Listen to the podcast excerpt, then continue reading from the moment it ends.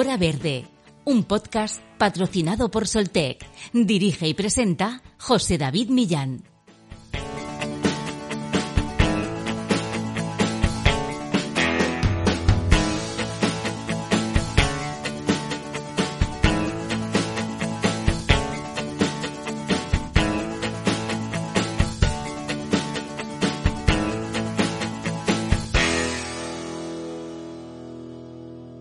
Tan solo la Unión Europea produce más de 2.500 millones de toneladas de residuos al año. Es necesario promover un cambio del modelo de producción actual que tiene un carácter lineal por una verdadera economía circular. Pero ¿en qué consiste esta economía circular? ¿Qué ventajas conlleva el cambio? La economía circular es un modelo de producción y consumo que implica compartir, alquilar, reutilizar, reparar, renovar y reciclar materiales y productos existentes todas las veces que sea posible para crear un valor añadido. De esta forma, el ciclo de vida de los productos se extiende. En la práctica, esto implica reducir los residuos al mínimo.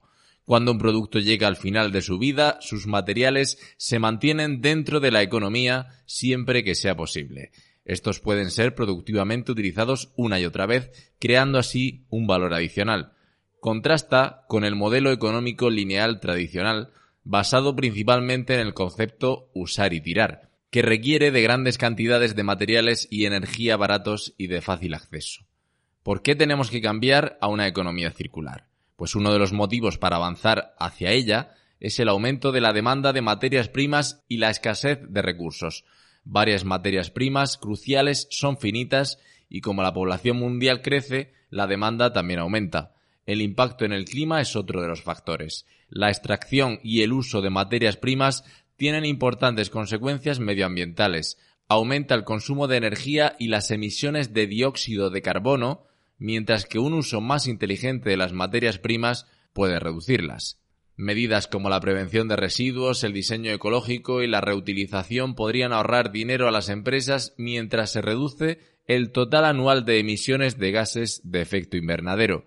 Actualmente la producción de los materiales que usamos diariamente son responsables del 45% de las emisiones de CO2. Avanzar hacia una economía más circular podría generar beneficios como reducir la presión sobre el medio ambiente, mejorar la seguridad de suministro de materias primas, estimular la competitividad, la innovación y el crecimiento económico y el empleo, ya que se crearían, calculan los expertos, unos 700.000 trabajos solo en la Unión Europea de cara a 2030. Hoy, en Hora Verde, hablamos de economía circular con Rodolfo Pereira Miranda, especialista, educador y promotor en economía circular. No te lo pierdas. Comenzamos.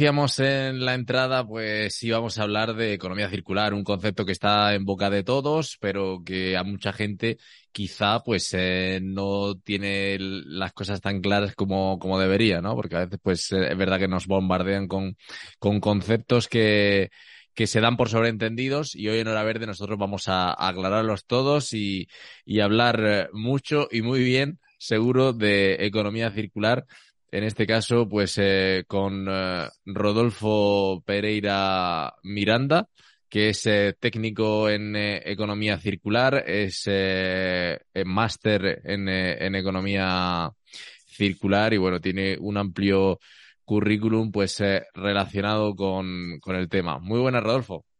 Buenas, buenas, José, ¿qué tal? Muchas gracias. Pues nada, gracias a ti por estar hoy eh, con nosotros en, Hora Verde, pues para hablar de, economía circular, que es un tema que a ti, aparte pues de, dedicarte a ello, te, apasiona y se nota a través de tus redes sociales. Sí, sí, la verdad es que soy un apasionado por el tema y desde hace algunos años cuando descubrí el tema, pues sí que fue como amor a primera vista, por decir, porque era algo tangible, por así decir, dentro del mundo de la sostenibilidad, por lo menos para mí, ¿no? como estaba a mi alcance, por así decir, de alguna forma, de cómo actuar como persona, incluso como, como startup, emprendimiento también. Entonces, la verdad es que sí, sí, sí, un apasionado por el tema. Pues vamos a empezar por el, por el principio, Rodolfo. Vamos a aclararle a la gente qué es la economía circular y por qué está tan en auge.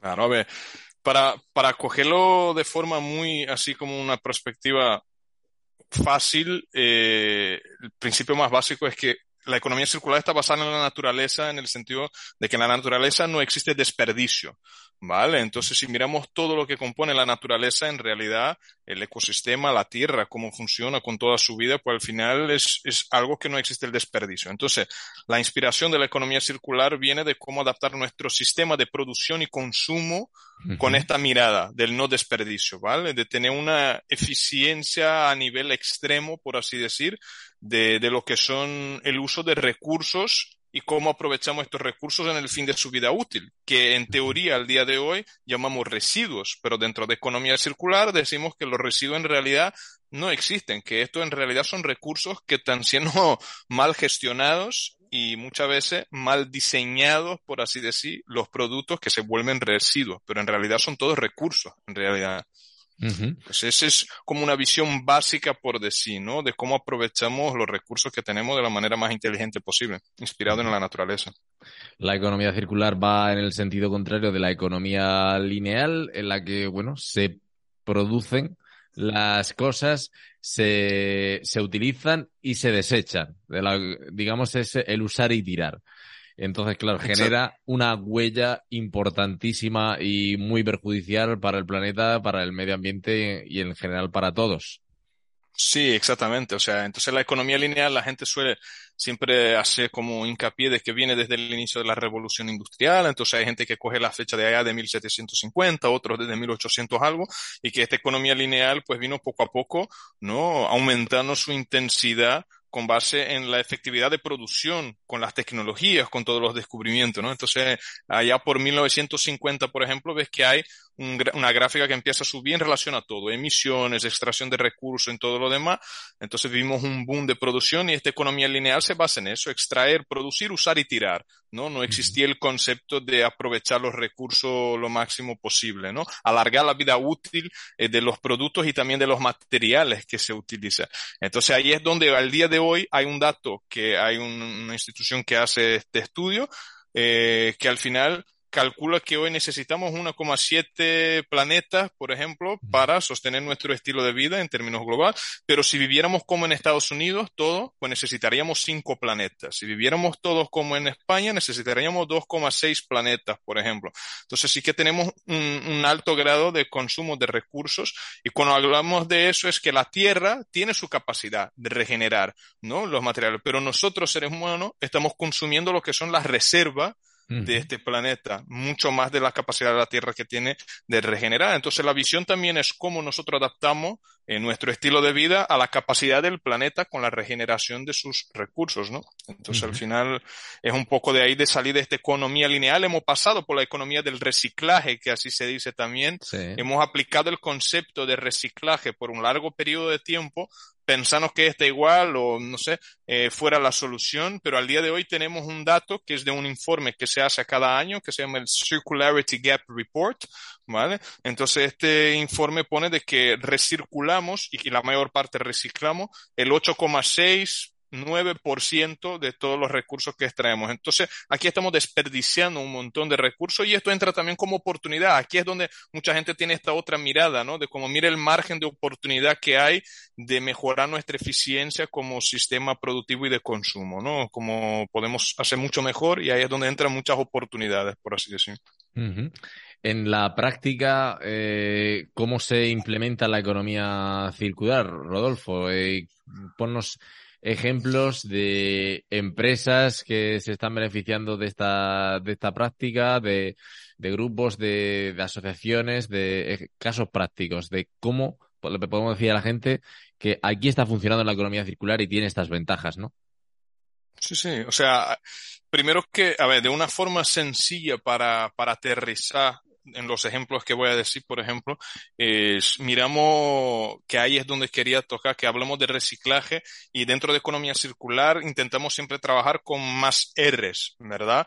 O sea, mucho más R's que reciclar. Reciclar incluso en economía circular perdona, hay un diagrama que se utiliza mucho, que es el diagrama de la mariposa, que es como una guía incluso muy sencilla para visualizar dónde podemos actuar. El diagrama más conocido que ha sido el que se ha creado es de la Fundación Ellen MacArthur Foundation. Entonces, esta fundación es una de las mayores promotoras de la economía circular y el diagrama de la mariposa que ellos han creado tiene ahí como tips consejos quizás mirándolo de cómo podemos actuar con todas estas otras R's. Por ejemplo, empezamos desde la R de reutilizar, ¿no? De reparar, de reacondicionar, tenemos remanufacturar, o sea, son mucho más R's hasta reciclar. Reciclar en este caso sería básicamente la última R que deberíamos de pensar si no logramos de solucionar y de crear nueva, nuevas soluciones con estas otras. Entonces, dentro de estas R, por ejemplo, hay, o sea, hay unos cuantos ejemplos. Por ejemplo, incluso empezando por el rediseño, ¿vale? Aquí es donde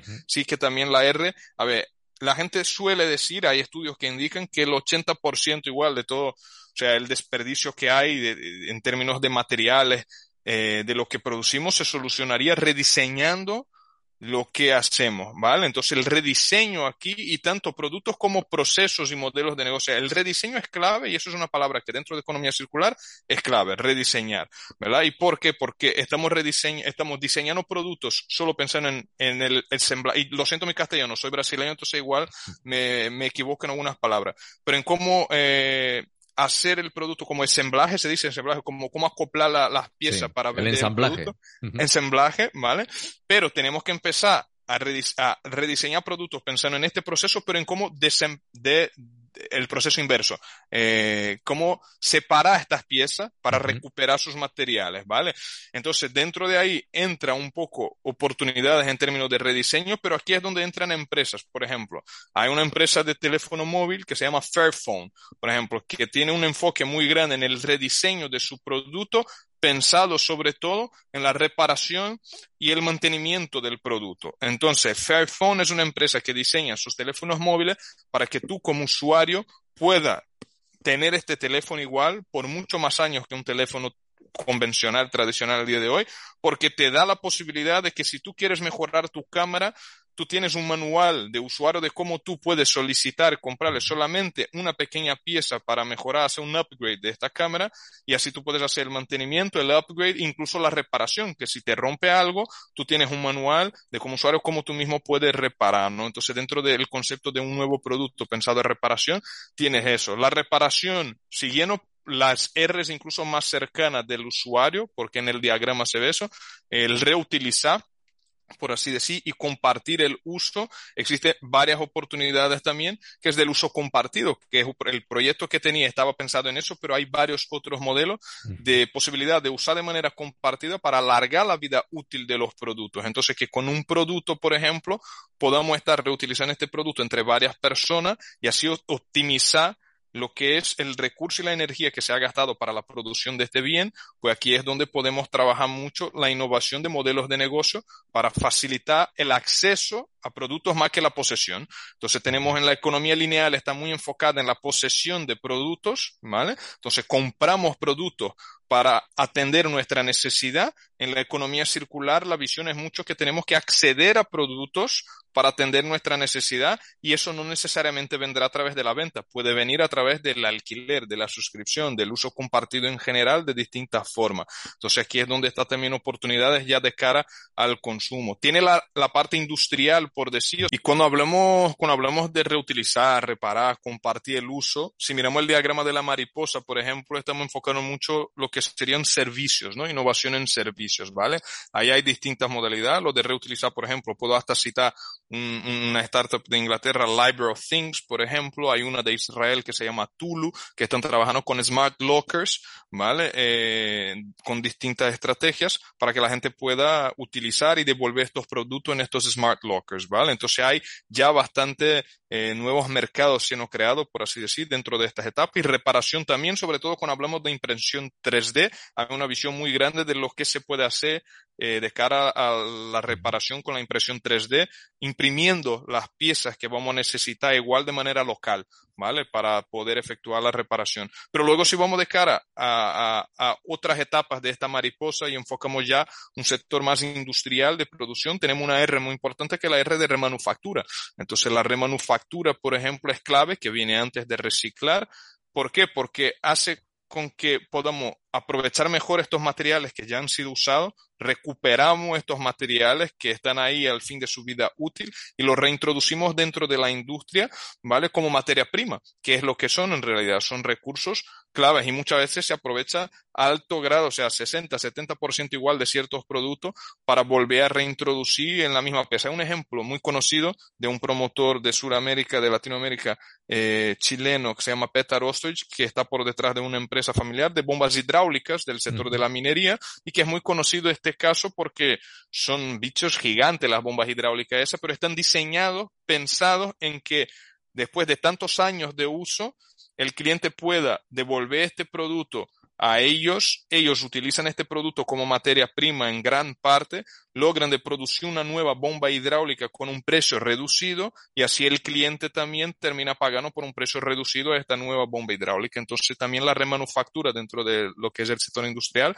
eh, es estratégico, es clave y de cara a oportunidad también de negocio hay mucho. Entonces la verdad es que es, es un mar de oportunidad, como digo, el tema de la economía circular y es como la era digital. Hace 30 años, por ejemplo, de que uno podía imaginar la era digital, pero bueno, yo igual no, yo igual sí, no, todos vamos a tener que repensar lo que estamos haciendo, cómo estamos haciendo y de cara a la economía circular sin duda también, o sea, la mayor parte, sea servicio o industria, pues va a repensar mucho sobre lo que hacemos y cómo haremos circular todo lo que hacemos. Antes, cuando, cuando has hablado de, esa empresa de, teléfonos móviles, pues que, te ayudaba a mantener tu, dispositivo por, por más tiempo, pues eh, un poco pues eh, enseñándote cómo, cómo reparar, cómo pues, eh, pues eh, la cámara, las partes del, del dispositivo. A mí me, venía también a la mente otro tipo de productos como puede ser, Rodolfo, la ropa, ahora que estamos en pleno pues cambio de, de armario, que, que hace poco leía una, una noticia que decía que España tiraba un millón de kilos al año de ropa, cada ciudadano desechando entre 20 y 30 kilos de ropa siendo la industria textil la segunda más contaminante del mundo después de la petrolera. ¿Qué podemos hacer ahí, entrando en la economía circular, con la ropa, ¿no? También mm, tener un poco más de conciencia y de cultura de, de que a lo mejor no hay que cambiar de armario cada temporada, sino que hay que reparar, como tú dices, quizá también hay que aprender a coser, quizá a intercambiar y buscar otras fórmulas, ¿no? Totalmente, totalmente, José. O sea, lo primero que siempre digo, eh, claro, es cambiar la lógica muchas veces de, de, cómo hacemos, ¿no? La ropa tenemos una lógica todavía de, de cambiar, como dices, el armario a cada 3x2. Esta lógica hay que, que dejarla de lado, pero sin ahora machacar lo que sería la industria textil de la moda, ellos tienen que reinventarse también igual con servicios que pueden ofrecer, ¿me entiendes? O sea, hay hay grandes empresas que están intentando aplicar poco a poco el concepto este de alquiler de ropa, por así decir, para uso puntual, pero el tema de reducir desde cara del usuario, sin duda, la cantidad de ropa que compramos, pero hay otros conceptos que es el upcycling muchas veces, ¿no? De, de, dar una nueva vida a una ropa que ya tengo. No solo reparar, reparar es fundamental. Hay que rescatar esta cultura de coser un agujerito, de, de utilizar mm. a lo máximo la ropa que tenemos, da valor a eso, eh, al material, a, a, todo lo que viene por detrás. Pero el upcycling es algo que poco se habla y yo ya he conocido aquí eh, un par de empresas que han intentado, pero es difícil porque el consumidor todavía no está preparado para eso, que intentaban vender el servicio de que tú tienes una ropa, pero luego quieres da una vida nueva, pues ellos tenían este servicio de igual una decoración nueva en tu ropa, igual pintaban algo en tu ropa, daban un nuevo estilo en tu ropa, entonces aprovechaba. Pero claro, si no hay, y ese es el problema de estas transiciones, de que si no hay demanda suficiente para estas nuevas, estos nuevos modelos de negocio que alguien quiere implementar o que una empresa quiere introducir, pues al final termina afectando las cuentas de resultados, la oferta no, no logra de atender, o sea, no hay demanda para la oferta que quiere dar, entonces es difícil, pero sí que este paso de upcycling, reducir de un lado lado, pero también buscar el servicio de, de, de reparar, servicio de hacer un, dar una nueva vida a una ropa, igual una camisa se vuelve otro estilo de camisa, pantalones que se vuelve bolso, por ejemplo, también, o sea, aprovechar más el recurso al máximo posible. Y la, y, y la moda, honestamente, desde mi opinión, es eso, es como mucho parte nuestra, reducir, creo que ya hemos cambiado mucho aquí en España por este lado. Yo soy brasileño, pero llevo tiempo viviendo aquí. La aceptación de segunda mano, eso ya es un paso, ¿me entiendes? Porque hace 5 o 10 años había un rechazo por el uso de ropa de segunda mano. Era algo muy así todavía de, de igual, no sé, de solo si, no sé, es como no era bien visto por decir por alguna cosa en relación a estatus, ah, yo no compro ropa de segunda mano. Ahora no, ahora ya está eso mucho más normalizado y esto es bueno porque así logramos de alargar la vida útil, pero no podemos caer en la trampa de que si hay mercado de segunda mano, pues ahora también yo me compro una ropa nueva, uso tres, cuatro veces y la vendo después, ¿me entiendes? Mm. Ahí es donde está muchas veces lo que se considera la ley de las consecuencias no deseadas que pueden encajar ahí también, ¿sabes? La ropa, pues sí, sin duda otro de los aspectos donde, donde pues, se puede incidir en, en la economía circular. Y, claro, Rodolfo, la gente nos escuchará y dirá, bueno, estamos hablando de reutilizar, estamos hablando de, de reparar, cómo se conjuga todo eso con, con la competitividad de, de las empresas, ¿no? Con, con el que las empresas puedan, pues, eh, seguir eh, llevando a cabo su producción y sus eh, beneficios. Pero hay que decirle a, a esa gente pues que, que no solo se, se pueden beneficiar, que además se reduce la presión sobre el medio ambiente, se mejora la seguridad del suministro de las materias primas y se crearían, eh, hablando de economía circular, unos 700.000 trabajos solo en la Unión Europea de cara a 2030, pues apostando por la economía circular. Sí, y, yo, yo veo este dato, honestamente, José, y yo, yo lo he leído también, y yo creo que es mucho más, es que creo que la gente está siendo muy conservadora con este tema, porque cuando empiezas a evaluar eh, todo donde la economía circular puede actuar y por qué debe de actuar, esto, esto va mucho más allá. O sea, recientemente he visto un dato que era, por ejemplo, por salir un poco solo el tema incluso de recursos, de materiales, he visto un dato que era incluso de la Fundación Ellen MacArthur de que cuando hablamos incluso de emisiones de gases de efecto invernadero, eh, básicamente 55% está enfocado en el tema de energía, pero 45% en el tema eh, que cabe a la economía circular actuar también. Entonces tiene un impacto ahí dentro de los efectos de, de, de, de, emisiones de gases de efecto invernadero grandísimo. Y por eso creo que toda esta generación de empleo, cuando hablamos de economía circular, va mucho más allá de este dato, ¿me entiendes? Porque la verdad es que cuando uno empieza a ver y aprender, incluso van descubriendo, ¿no? Porque eso es algo recién, por decir, ¿no? Es como la economía circular existe ya hace unos cuantos años, pero se, ha organizado el tema, por así decir, desde 2010, igual con la Fundación Ellen MacArthur, que hasta entonces nadie había logrado de consolidar de una forma tan didáctica como ellos. Entonces es algo recién y las empresas están empezando a aceptar hace cinco años, por, por cuenta del trabajo de la fundación mismo. Entonces creo que todavía va mucho más allá. Es algo como digo, que es como la internet, la era esta virtual digital en el pasado, que veían algunas oportunidades que se puede por allá y termina siendo que va a ser una revolución completa, ¿me entiendes? Como total. ¿Cómo te introduces tú en, en, este mundo de la economía circular? Porque, bueno, hemos visto que una de tus experiencias pues también es tener, era tener un proyecto que se llamaba Alo Club, eh, dedicado a, a, la creación de un servicio de alquiler de, de bienes de, de, consumo en cuanto a economía circular. Y, y bueno, pues eh, ahí imagino que, que tendrías pues eh, personas de todo tipo buscando un poco también pues eh, esa segunda oportunidad ¿no? a muchos productos. Sí, la verdad, este, este fue justo el proyecto más o menos. O sea, yo empecé a escuchar sobre sostenibilidad en 2010, más que todo, en un máster que hice.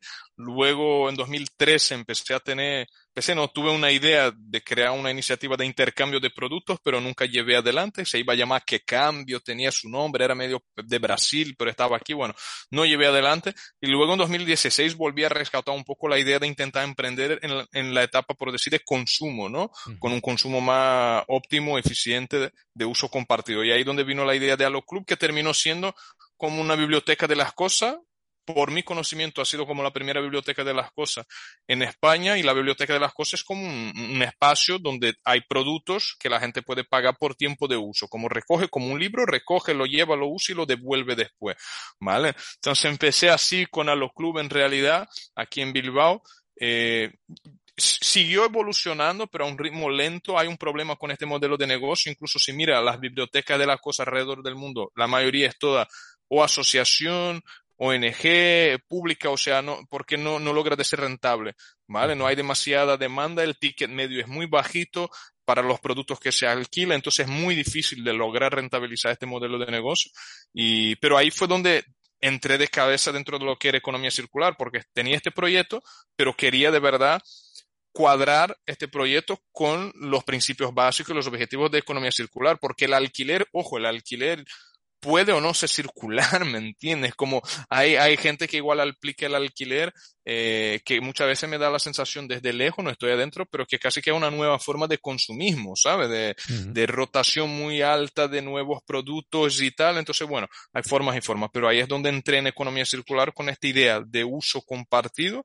Intenté convertir el proyecto en un marketplace de, de, alquiler de productos para comercios locales porque tenía un poco la idea de que igual para descentralizar lo que sería y alcanzar más personas sin tener un punto único de distribución, por decir, de producto, pues igual podría alcanzar más personas teniendo distintos puntos alrededor de la región a través de comercios locales que ya tienen productos ahí. Entonces la idea era ofrecerles la plataforma para que ellos pudiesen alquilar algunos productos, pero me ha costado mucho también el approach, el trabajo comercial de mi parte mismo con estos comercios. Al final tuve que dejar el proyecto.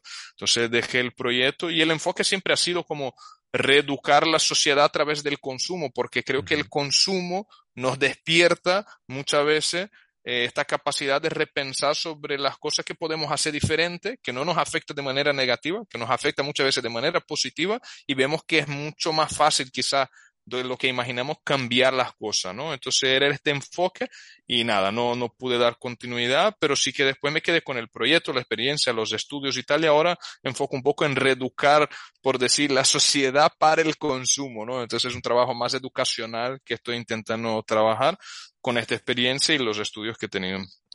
Ahora mismo haces más hincapié pues eh, en tu carrera como educador, promotor de la, de la economía circular. Eh, coméntanos cómo, cómo, son pues eh, esas charlas, esas eh, divulgaciones que, que suele llevar a cabo. Sí, a ver, primero que intento eh, trabajar poco a poco un material eh, por las redes sociales muy breve, directo. Creo que la gente consume cada vez más información y por esta razón las informaciones muchas veces se quedan muy reducidas, muy cortas, muy directas. Mucha gente lee solo el título de las noticias, no lee la noticia como todo. Entonces al final eh, aprendí con un emprendedor que llegué a conocer a lo largo de la vida, que es de Cataluña, que se llama Pau García Milá y siguiendo su trabajo vi que él publicaba muchos vídeos sobre tecnología de un minuto y que eso era buenísimo porque te actualizabas de algo muy bien en un minuto, no muy bien, pero te actualizaba de una nueva tecnología o algo y él lo explicaba en un minuto y yo mira, pues voy a intentar empezar a trabajar este concepto en redes sociales con el nombre de Alo Club Academy por mantener el canal. Entonces ahí es donde poco a poco voy grabando una vez a cada semana, una vez a cada dos semanas, un vídeo de un minuto sobre temas de sostenibilidad y economía circular con el objetivo de educar a la sociedad en general, como digo, que mi madre, mi tía, gente así pueda conocer sobre economía circular y sostenibilidad, es mi objetivo con este canal de redes sociales, ¿vale? No es para profesionales, es para la sociedad civil, que la sociedad civil tenga una introducción de estos temas. Y por otro lado, intento trabajar lo que son más charlas por así decir, eh, ya con, con dispositivas, con tiempo de una, dos horas, incluso con actividades de talleres y tal, ya más extensa, para igual profesionales, pero en el ámbito, por ejemplo, aquí de, de, escuela, o sea, profesores incluso de formación profesional, ¿no? Que quieran entender un poco más qué es eso para igual pasarles también a los alumnos, ¿no? Entonces un poco esta parte de formación y charlas y ahí ya amplío un poco más el conocimiento, casos, ejemplos, hago un recurrido de, de nuestro desarrollo, ¿no? Nuestro desarrollo, los impactos que tenemos al día de hoy y entonces tengo estos dos lados, un poco sociedad civil en una educación más resumida y también profesionales, pero no tanto profesionales.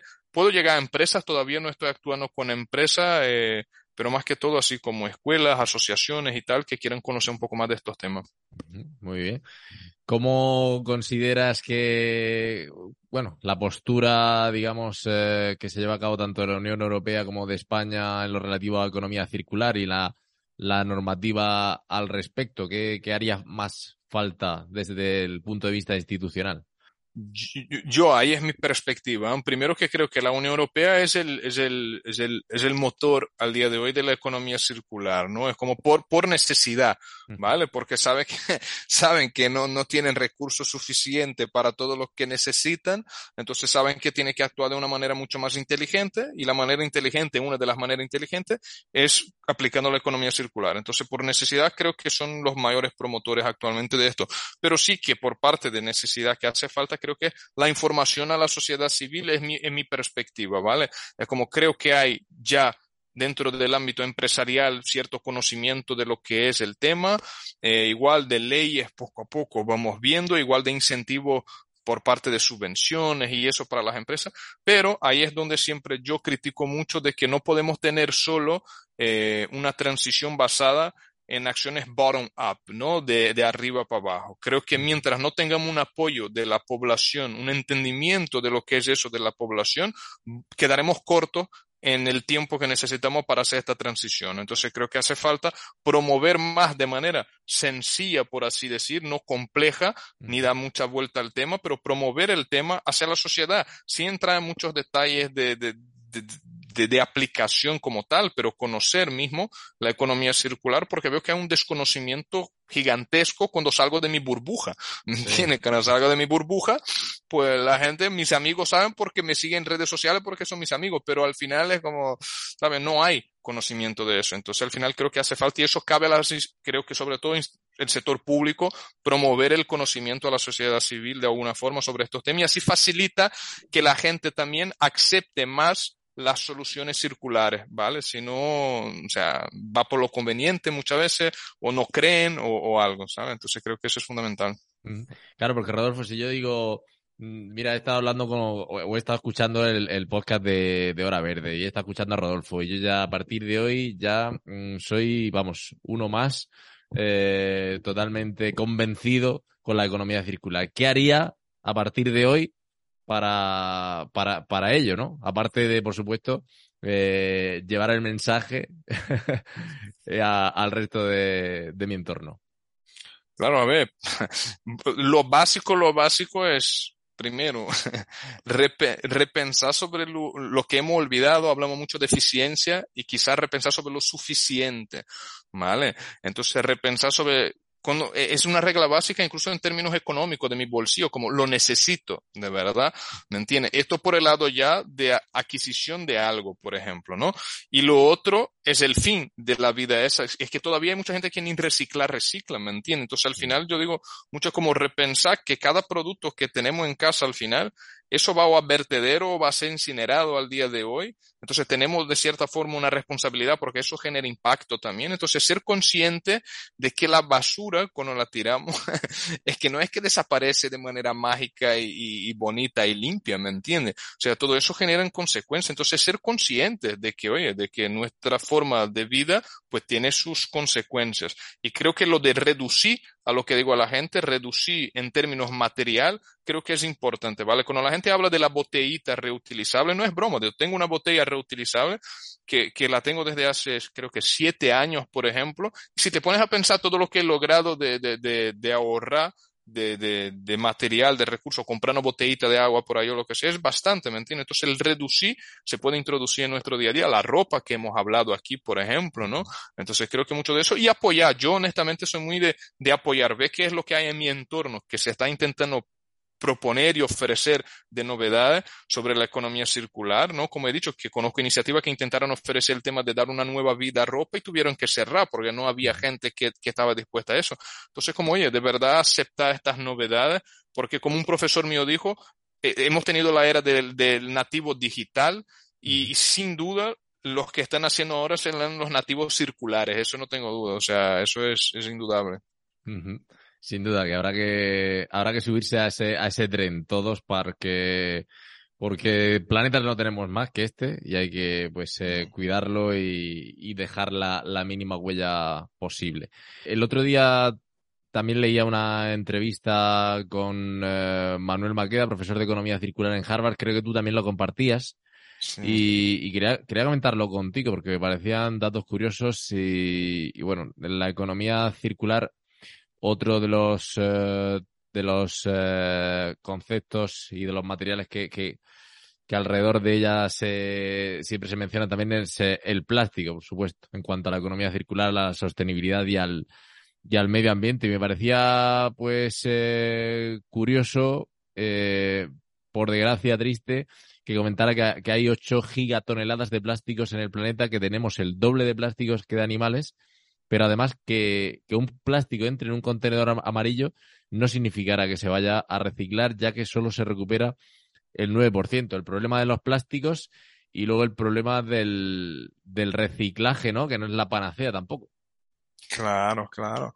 No, es esto, y es cuando hablábamos aquí hace algunos minutos de, de que uno conociera, ¿no? La basura que sea, cree que eso desaparece o se soluciona y tal, y no es así. Y sobre todo tenemos esta falsa ilusión de que si tiramos en el contenedor que se recicla, pues se reciclará, ¿no? Tampoco es así. Entonces, y cada región, es, es un problema muchas veces de gestión aquí también, ¿no? Cada región, cada municipio, cada, bueno, eh, gestiona su residuo de una forma eh, habrá sitios que, que, reciclan un poco más, otros un poco menos, pero el plástico tiene sus particularidades, ni todo se puede reciclar, los plásticos se va gastando con el tiempo también con el reciclaje. Hay plástico que está muy dañado que uno tira a la basura. Nosotros hacemos recogida de basura en las playas. Soy secretario también de una ONG, Hola Sin Plástico, y organizamos esto, ¿no? Una vez al mes vamos a la playa con voluntarios a recoger basura en las playas y, y, le explicamos eso, de que hay muchas basuras muchas veces que, que, no se recicla, que la calidad de este plástico, o sea, eso va a vertedero o se va a quemar, nadie lo va a reciclar eso. Entonces se, se pierde mucho y se termina contaminando, porque al final de una forma o de otra terminas contaminando.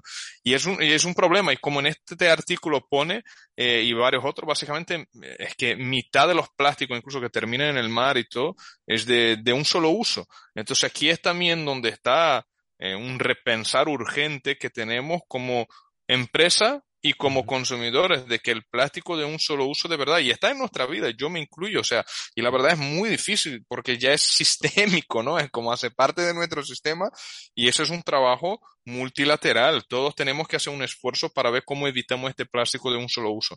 Entonces, las empresas están, creo que algunas rediseñando igual su packaging, su forma de ofrecer su producto y tal, pero nosotros también buscar, como digo, o sea, soluciones de a granel, por ejemplo, y cosas así, intentar incentivar que haya más de eso. Y aquí es un problema grande. O sea, si no hay demanda, pues ¿quién va a ayudar a esta gente a emprender en un negocio a granel si durante años no va a haber demanda suficiente para pagar las cuentas y tal? Pero sí que el plástico es un punto clave que se habla mucho en economía circular. Pero aquí es donde viene también el plástico, algo que quiero reforzar, que es que no podemos sustituir una solución por otra, así como uno por uno, ¿me entiende? Y ahí es uno de los principios de la economía circular, es justamente algo que se dice que es resiliencia a través de la diversidad, y esto aquí se aplica también. Es como hay que existir diversidad en las soluciones, incluso energética, también, pero también de productos. O sea, no podemos sustituir el plástico por otro producto, como X por Y. Es como, no, no, no. O sea, las soluciones tienen que ser diversas y así es como construimos también un sistema resiliente, ¿vale? Con soluciones basadas en la diversidad también de propuestas. Y ahí es el camino donde creo que va a estar el, el cambio de, del uso, mal uso, por así decir, del plástico. Pero el plástico, por otro lado, en este artículo pone de que en algunas situaciones es un producto que se puede usar muy bien, ¿sabes? Para, para, incluso dentro de medicina igual, o productos que necesita que dure mucho tiempo, o sea, entonces como no, no machacar el plástico como tal, pero como lo estamos usando está fatal, de un solo uso pues ni hablar. Está claro que la clave siempre está no en el material quizás, sino en la forma de, de utilizarlo. Has comentado que uno de los principios de la economía circular es la diversidad. No sé si nos puedes comentar el, los otros. Sí, sí, a ver, y según sobre todo lo que es la promotora esa, ¿no? La Ellen MacArthur Foundation, pues ahí cogemos aquí por un lado los objetivos, que es eliminar residuos y contaminación desde el diseño, porque hemos hablado allá que el diseño es clave para evitar todo el desperdicio y los residuos, ¿verdad? Alargar la vida útil de productos y materiales, entonces extender al máximo posible que los productos estén siendo utilizados, ¿no? Que es como el coche que está 90 y tantos por ciento sin utilizar, por coger un ejemplo ya lo grande, ¿no? Es como, no, hay que alargar la vida útil, no es alargar la vida, que eso es distinto, alargar la vida y dejar ahí el coche parado 400 años no, no, no hace mucho, sino alargar la vida útil. O sea, hemos construido, hecho este producto, pues hay que alargar la vida útil siendo utilizado. Y de los materiales también, hemos extraído eso de la naturaleza, pues hay que alargar la vida útil de estos materiales y regenerar sistemas naturales que entran ya por el lado ya de, del lado biológico, por decir, del, del, diagrama de la mariposa. Entonces, regenerar los sistemas, es con que nuestro sistema se vuelve un sistema regenerativo. Pero luego tiene los principios, que es la resiliencia a través de la diversidad, que el ejemplo puede ser ese que estamos hablando, de crear múltiples soluciones para crear una red resiliente de soluciones. Residuo es comida, y aquí es donde se habla mucho del que hablaba en el inicio, de que el residuo en realidad es un recurso que está siendo mal gestionado, ha sido mal diseñado allá atrás de cómo lo ha utilizado, y hay muchas oportunidades. Conozco una incluso que es como una especie de marketplace de residuos de empresas para que puedan de alguna forma vender su residuo que es para ella, pero en realidad es un recurso para otra. ¿Me entiende? Entonces eso también es crear una especie de simbiosis ahí de residuo y recurso entre empresas, es oportunidad también. Pensamiento sistémico de entender de que yo puedo actuar, pero también eh, hacer esta interconexión para de verdad construir el modelo pensando siempre de manera sistémica y energía. La energía es renovable. Eso creo que es un punto clave que dentro de los principios de la economía circular está más que claro y creo que desde de otras industrias lo tenemos claro que la energía sí o sí tiene que partir ya del punto de que tiene que ser renovable. ¿Me entiendes? No podemos más seguir con la energía en el formato de combustibles fósiles y tal, y que este siglo al final es como el límite de una economía basada en combustibles fósiles, ¿no? Entonces la energía es renovable. Entonces cuatro principios y tres objetivos según la Fundación Ellen MacArthur.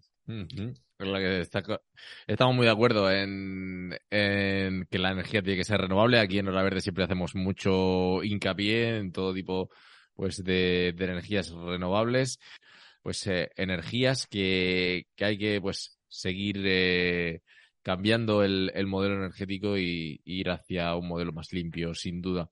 No sé si para terminar, Rodolfo, me quieres comentar algún, algún caso práctico, algún caso real que para quienes nos estén escuchando, pues que sea también pues reflejo, ¿no? De que, de que este sistema, de que la, la, economía real pues eh, funciona y que es necesario que lo implementemos.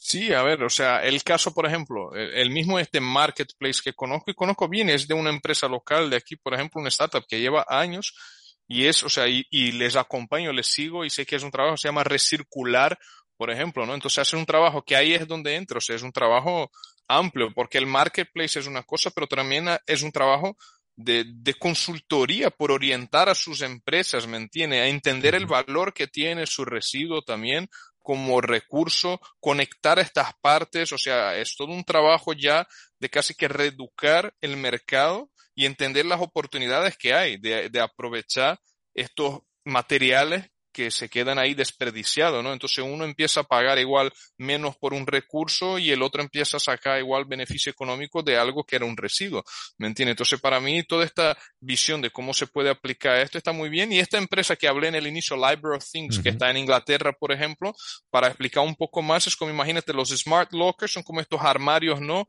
Que uno tiene acceso cuando haces un pedido online y vas a un punto y tienes ahí el armario que tú mismo puedes recoger tu pedido, ¿vale? Entonces, esta startup lo que está haciendo Library of Things en Inglaterra es que tiene estos smart lockers, tiene un sistema, ¿no? Una app, por así decir, eh, está en página web también. Entonces, ellas llevan como este paquete de smart lock y app para bibliotecas públicas en barrios en Inglaterra para atender una comunidad local. Ahí tiene de 15 a 40 productos de uso para el hogar, ¿vale? Ocio, pero también de limpieza, pero todo para el hogar. Entonces, esta biblioteca pública se vuelve como un hub de distribución de productos basado en acceso, en alquiler, ¿vale? Entonces, la biblioteca pública ya tiene su espacio, ya tiene las personas que trabajan ahí, entonces se pone en un rincón este armario con algunos productos y tú como parte de esta comunidad, pues puedes pagar por tiempo de uso y medios que tú mismo reservas desde la app, llega en el sitio, recoge tu vaporeta, lleva a tu casa, lo limpia, el día siguiente lo devuelve y todo esto es un trabajo que creo que incentiva mucho también el repensar de que hoy entre una comunidad podemos utilizar de forma compartida muchas cosas, ¿sabes? Y de forma sencilla, aprovechando la tecnología, que es donde siempre digo, o sea, la tecnología con un propósito, ¿sabes? Entonces, esta es la introducción también de la tecnología con un propósito que la economía circular le puede dar a la tecnología, este propósito de ir más allá. Pues eh, sin duda que son muchas las aplicaciones de la, de la economía circular. Eh, aún seguro que seguiremos eh, en otro episodio de Hora Verde pues hablando de este tema con, con mayor profundidad y, bueno, pues eh, yo quiero agradecerte Rodolfo que, que hayas eh, estado hoy con, conmigo y con, con nuestros oyentes pues hablando de, de economía circular de sostenibilidad y, y de sus repercusiones. Por cierto, ¿cómo acaba un brasileño en Bilbao. por amor, pero por una, una chica de República Dominicana que es mi mujer al final y nos conocimos en Barcelona, a trabajo ella vino a Bilbao y terminé aquí y aquí estamos. Eso también es un poco circular. sí, sí, sí, ahí, ahí, estamos. Y aplicando la diversidad al final, ¿no? El brasileño, la dominicana y, y los hijos vascos aquí, así que... Sí, señor. Por cierto que felicidades por, por esa reciente paternidad. Muchas gracias, muchas gracias, muchas gracias. Pues eh, Rodolfo Miranda Pereira, técnico en economía circular, educador, promotor. Ha sido un verdadero placer tenerte hoy en Hora Verde. Muchas gracias. Muchas gracias a ti, un placer. Gracias. Hora Verde, un podcast patrocinado por Soltec. Dirige y presenta José David Millán.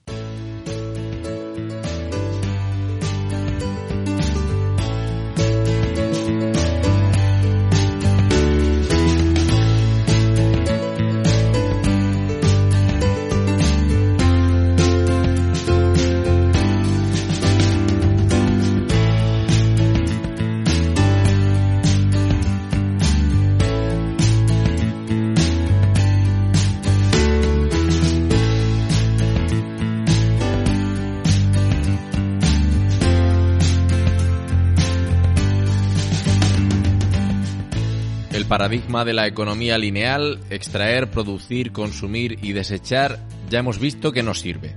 Este modelo tradicional somete a los recursos naturales a situaciones de mucha presión y frecuentemente también a la sobreexplotación. Cambiar la perspectiva y entender este proceso como un ciclo de transformación en el que se maximice el uso de activos y se disminuya la cantidad de residuos generados favorece la preservación y el calentamiento global no nos está dejando más opción que la de salvaguardar los recursos finitos de los que disponemos. Gracias por escuchar una semana más Hora Verde y si te ha gustado el episodio puedes compartirlo tanto en Spotify como en Evox, Google Podcast, Apple Podcast y el resto de plataformas. Sigue las redes sociales de Soltec para estar al tanto de toda la actualidad sobre sostenibilidad. Hasta la próxima semana. Chao.